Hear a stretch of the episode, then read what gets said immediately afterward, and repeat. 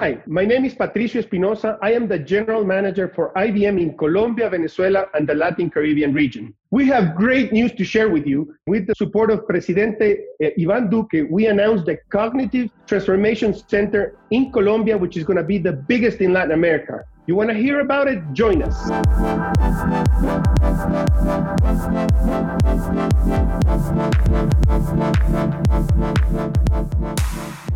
Welcome to Why Colombia, a podcast where you can find valuable information about international investment, international tourism, exports, and country brand. Today, we have an amazing guest. His name is Patricio Espinosa. He is the IBM Colombia, Venezuela, and Latin Caribbean region general manager. Patricio, thank you very much for being today on our Why Colombia podcast. Ismael, thank you for your invite. I'm very, very happy and excited to be here with you and with the audience. We're going to have a lot of fun. For sure, we will. Uh, Patricio, IBM opened in Colombia the largest cognitive process transformation center of the company in Latin America. What exactly is a cognitive process transformation center? Yes, well, first of all, we, we couldn't be more excited, Ismael. I mean, this is a, a very, very special day because it puts in, in the spotlight how much IBM believes in Colombia, how much we, we think we have a lot of opportunities in the country. So it's a very, very special day. Now, what did we announce today is the announcement of this center. This center, basically, what we are going to do in the center, we already we already started. We have uh, we have more than a, a, few clients already on board with us. Basically, what we're going to do is we're going to support end-to-end processes that our clients need you know and, and, and, as a result as of the covid-19 uh, you we all seen it right what are the two biggest pains that the clients have one is we need to accelerate the digital transformation. That's key. And the second one, I need to have a, a more efficient operation. How do I reduce cost? How I make it a smarter processes? And here's where the center comes in. What are we going to do here? We're going to be supporting finance and administration. For example, all the invoicing management. We're going to be as a starting as as a start. We're going to be processing 14 million invoices in the center we're going to be uh, uh, helping our clients with uh, human resources you know everything from recruiting onboarding and once we have them on board how do we make, make sure that we get the best of our employees? We're going to be working in procurement and in procurement here you know how do you automate how do you consolidate procurement how do you get the best deals we're going to help our clients get the best deals and automate the process throughout. And everything of the, the whole sales cycle from the touch point, the initial touch point from the client, all the way to the closure, we're going to be able to support our clients with that. And we're ready to go. We started today. We announced it. We're already supporting 11 countries, including uh, uh, Latin America and, Spain, and Europe and Spain. So couldn't be more excited. Couldn't be more excited. It's a good moment.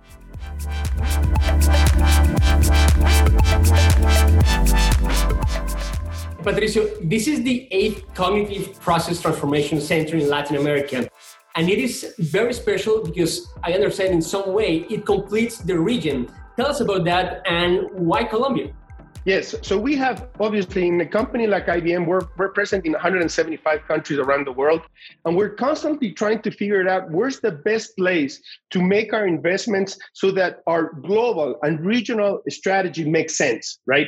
So, so as you mentioned, this is our eighth center. We're, we're in several countries uh, throughout Latin America. And we were trying to find a, a, a country, a place where we could leverage local talent that is definitely, they can make a difference. And Colombia is clearly a country where we, we believe we have the right talent, we have the right resources. And when you join the, the customer needs, what we're trying to do in terms of technology, processes, and industry knowledge with the talent that we have in Colombia, this is a very, very powerful, powerful combination. This is the biggest cognitive process transformation center, as you just mentioned, in Latin America. Mm-hmm. Tell yes. what attributes you and your team saw in Colombia as a let's say perfect destination for these mega projects so first of all let me talk about and i go back to the talent in colombia i mean ismael you're, you're, you're from colombia and you know better than i do but if anything i've been in colombia uh, for for about a year and a half and every day i get more impressed with the with their resilience, with their, their innovation, the way they, they're, they're working, the, the determination that the people have in Colombia. We uh, profoundly admire that. And it, it shows us in, in different aspects. Let me give you a few, a few examples. The first one, when it comes to learning, we announced a, we have a platform, an education platform that we uh, made it available about three months ago around the world in English and Spanish and other languages. And we announced it and we said, look, if you want to learn about the, these technologies that make up the fourth revolution, you know, blockchain, cloud, analytics, artificial intelligence, and the others, where, you know, come here. It's free, go and learn. Well, in three months, Colombia is the third country in the world with more subscribers. So that gives you a sense of there's, they're really willing to put their time in, invest, learn, and transform. Let me give you another example. We have, a, there's this group, uh, Pioneras Dev in Medellin, and basically what they have, they're an ONG. They're supporting women and women and diversity groups for them to learn technology. They started a couple of years ago with only 200 people. We're, they're over a thousand today. That they're helping these uh, women and diversity groups to learn about technology. So they came in and they told us the story. We submitted it globally for a grant that we have once every three months, and they qualified for the finals. They were against South Africa, India, and Colombia, and they won the grant. Again, meaning, you know, because it's the passion, it's how much they believe in what they're doing, the projects that they're working on. And then you have the third element. The third element is our clients. So we're having so much fun, Ismael. You can't you can't believe it. For example, we have today we have AgroSavia that is using artificial intelligence to help the agriculture, to help the people that are working the, uh, the working the fields to make their lands more productive and they're using artificial intelligence for that. You have the Fiscalia using artificial intelligence to correlation in the different events that happened around the country.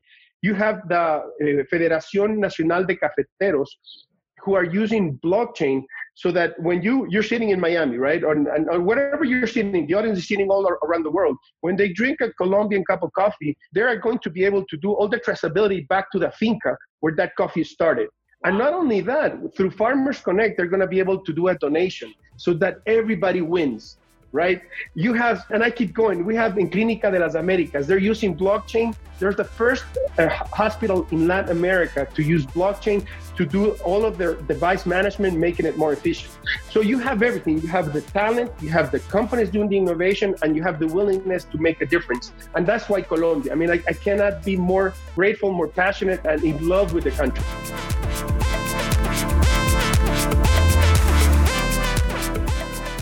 That sounds that sounds really fascinating, Patricio. All that all those examples and in all different sectors. So it's it's very massive, very impressive what you're just telling us right now.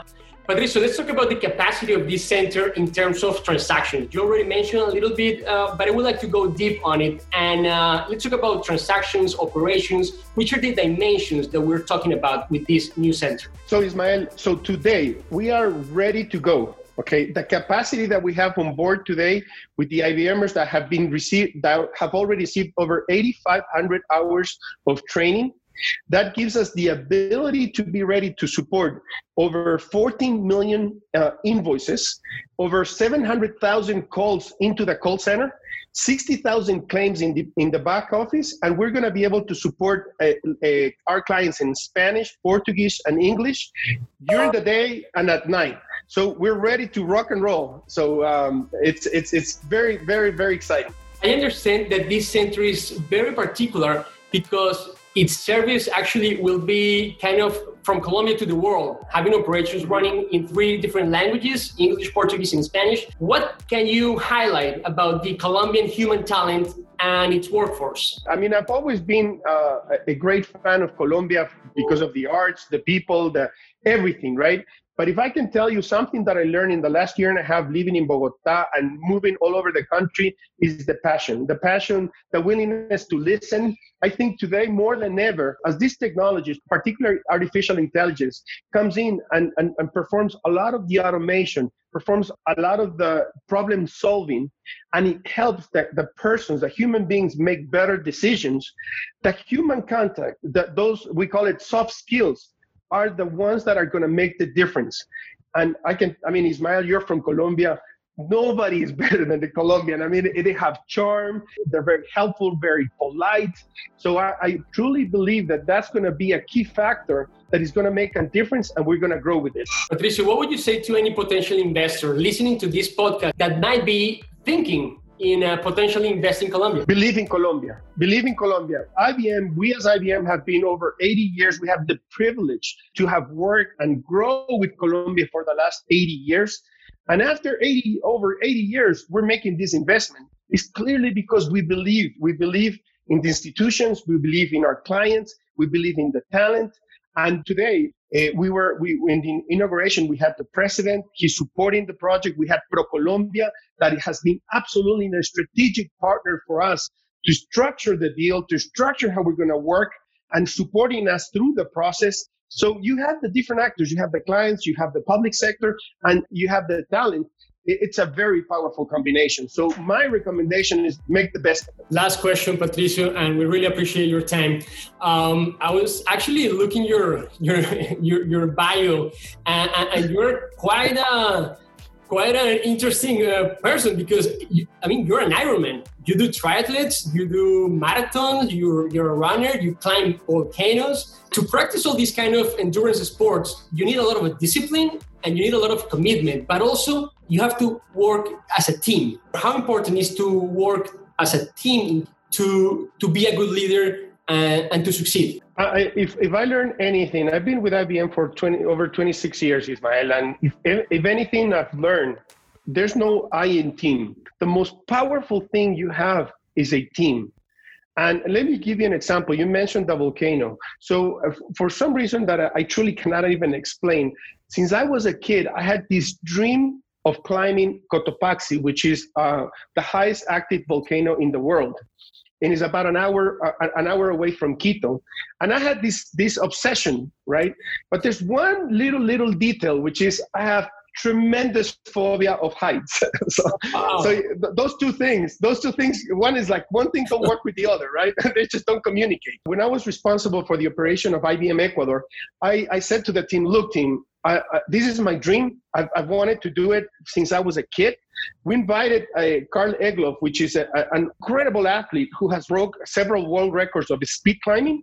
So he gave us a talk about how you know how training, discipline, all of the all of the things that you you were mentioning. And I said to the team, look, you want to join me? Who, who wants to come? And um, 26 IBMers decided they were crazy enough to come with me. And again, the power of teamwork, because every time I was up in those mountains, and I, I froze. I mean, more than one. I, I'm not embarrassed to tell you, Ismael, that more than one time I completely froze. I couldn't move. I mean, I was sweating. I thought I was going to fall off. It was terrible the team around me supported me. They like, okay, breathe, relax, one step at a time. They held my hand. They knew exactly when I was what I was going through. At the moments when I saw that they were struggling, I had the ability to help them through that. So that's how you build teamwork.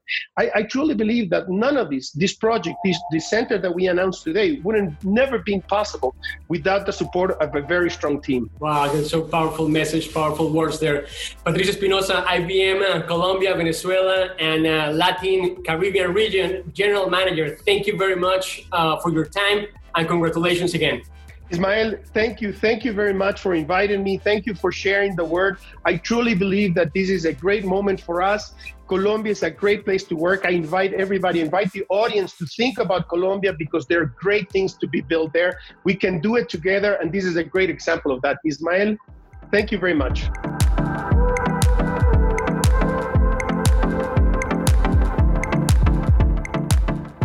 Well, we really hope you like this podcast. If so, let us know, leave us a comment, and share it. This is Why Colombia with IBM.